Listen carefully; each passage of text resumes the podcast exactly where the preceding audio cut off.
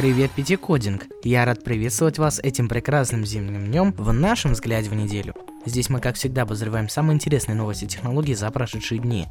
Сегодня выпуск получился с одной стороны э, хихихаха, то бишь есть над чем поржать, а с другой стороны будем серьезные вещи обсуждать. Хотим напомнить вам, что мы радуемся каждому новому подписчику. Делитесь выпуском с друзьями, ставьте лайки и дискутируйте, любая активность приветствуется. А теперь приготовьтесь, мы начинаем.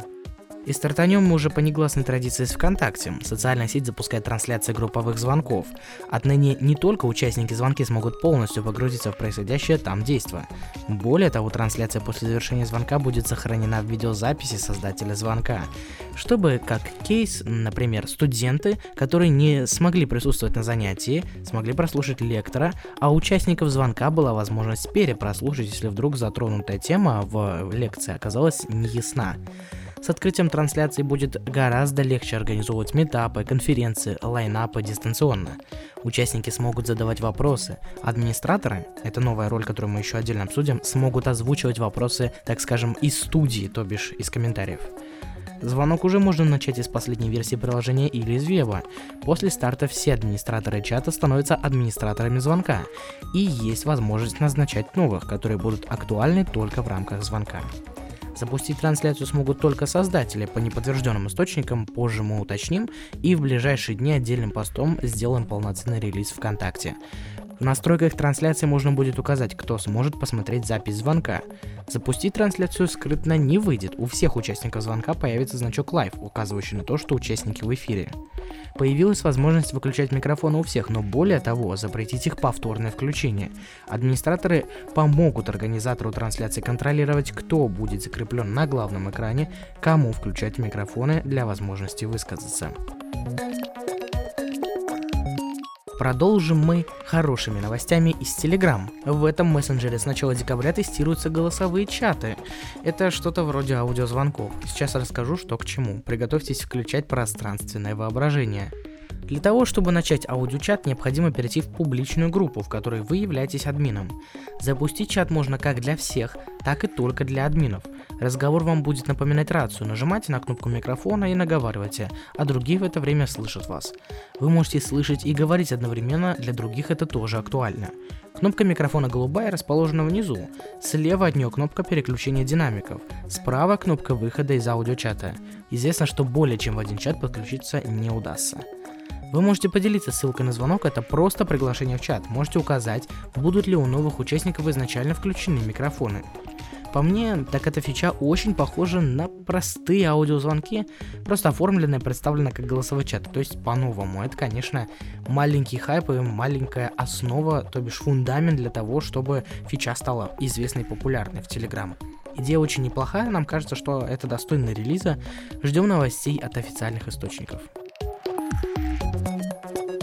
Теперь шквал мимовостей. И первое, Сбер планирует выпустить цифровую валюту Сберкоин. И это, ребята, не шутки.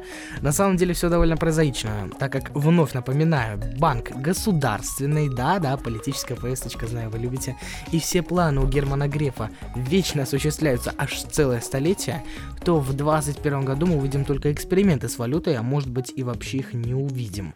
И все это будет проходить в каком-нибудь закрытом альфа-тестировании. Но в любом случае, как минимум, в ближайшие года два коины точно не стоит ждать. А к тому моменту уже и рыночек будет немного другой, а все эти заявления и планы лишь видимость деятельности нового бренда под названием Сбер. Надо же как-то оправдывать название. На самом деле у Сбера есть годные вещи, но большая часть из них плод глупости, как, к примеру, Сбер, Афина и Джой, новые ассистенты в продуктах Сбера. Я уверен, они настолько же непробиваемы в своей тупости, как и Алиса. Зато приставка очень классная, кстати. Но и Алису тоже не хочу засрать, она много чему научилась с момента своего рождения, но сфера применения все еще узкая. А для того, чтобы она понимала своего хозяина, человека, который с ней говорит, приходится долгое время задавать контексты и темы разговоров. Ну что-то мы от факта мимо ушли. Сбер создает цифровую валюту. Угар, конечно, но это не единственное на сегодня. Вторая мимовость ВКонтакте подводит музыкальные итоги года. Это тот случай, когда не просто не на стороне ВКонтакте, но и даже поржать над ними готов. Я открыл статью и увидел топ-30 треков 2020 года, но как вы думаете, кто там есть? 4 трека Моргенштерна, 2 трека Нилетта, 2 трека Клавы Кокки, 2 трека Мияги, 2 трека Андро, 2 трека Энди Панды. Если вы не знаете этих имен, то вы отсталое чмо, не подходите ко мне, не разговаривайте со мной, вы ничего не понимаете в современной музыке.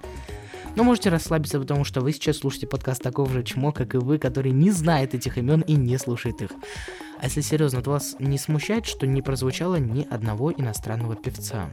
Да-да, все, кого я сейчас перечислил, живут в странах СНГ, России, Беларуси, Украины, Казахстана. Вот вы видели Ганвеста? Посмотрите на него. Такое впечатление, будто по этому чуваку просто проехали с катком, испачканным в краске. Восставших из ада смотреть не надо, достаточно посмотреть на клипы Ганвеста. Я не хочу унизить этих певцов, если кто-то сейчас подумал, что я их просто унижаю. Я хочу сказать, что может у них и есть аудитория, поклонники, харизма, э, заслуженный э, стиль, э, интересная подача, но у них нет таланта, эти люди не умеют петь. Эти люди творят дичь, ловят на себе малолеток, их за это любят. И, конечно, тут остается сказать, что спасение утопающих в руках самих утопающих. Я уже никак не поспособствую здесь чему-либо. Я просто не хочу тыкать пальцем, но могу сказать, что среди этого списка, озвученного выше, а, лучших певцов и треков лишь единицы. Однако же единственный иностранный певец здесь все же появился, это альбом After Hours канадского певца The Weeknd, который как раз и поет, а не только качает бабки. Что-то разносная новость это. В любом случае топ несправедливый, похоже на проплаченные места больше, чем на реальный топ. Это не потому, что там нет нашего подкаста. Да-да-да, там и топ-5 подкастов года тоже есть. А просто потому, что кроме русского творчества есть много других интересных мест, где есть настоящие таланты. А мы двигаемся дальше. Прошел тут Snapdragon Tech Summit, на котором Qualcomm сообщили, что следующим флагманским процессором станет Snapdragon 888. О характеристиках проца. 5 нанометров, поддержка 5G с помощью модема X60, по скорости обработки 26 терабит в секунду для операций и до 120 кадров в секунду при 12 мегапикселей для фото и видео. Тут новостей будет немного, могу лишь сказать, что уже многие бренды заявили о производстве флагманов с этим процессором, как всегда, собственно. Но есть кое-что шокирующее, хотя для тех, кто слушал предыдущий выпуск нашего подкаста, здесь будет нечего ловить. Так Honor будет получать поставки Snapdragon 3 восьмерки для своих смартфонов. Это произойдет только благодаря тому, что Huawei вовремя продал бренд в ноябре, как мы уже говорили в 34 выпуске. Honor и Qualcomm находятся на завершающем этапе предварительных переговоров и довольно близки к заключению сделки. Ожидается, что все остальные американские санкции в скором времени тоже снимутся с Honor, и дела у бренда пойдут в гору. Как-то так, ребята. Ждем еще новостей от Honor. Qualcomm молодцы. Прогресс может быть и не очень явный, но мы рады, что они не теряют лидирующие позиции в поставках процессоров для компаний, выпускающих портативную электронику. А оказывается, не только в России пытаются убежать от налогов. Последняя новость на сегодня. Но только если в России бежать некуда и приходится обходить систему, то в США все гораздо проще. Каждый штат со своими правилами и налогами, поэтому, чтобы упростить себе жизнь, достаточно просто переехать в другой штат. Так и поступил великий курильщик марихуаны на стримах и гений 22 века Илон Маск. Маск хочет переехать из Калифорнии в Техас, именно там он планирует перерегистрировать все свои компании, чтобы не платить подоходный налог с продаж и постройки новых объектов. Ну, тут нет чего-то удивительного, странно лишь то, что Маск об этом сообщает публично, не оставляя свою жизнь без прессы, экранов и фотокамер, хотя это его дело, мне лично абсолютно пофигу, удобно ему там жить так или нет. Но в любом случае это почва для рассуждений на наших выпусках. На этом все. Да, вот такой э, сумбурный и коротковатый выпуск получился. С вами сегодня в этом выпуске был, как всегда, Павел Овчинников из команды Пити Кодинг. Всем хорошей недели. Damn.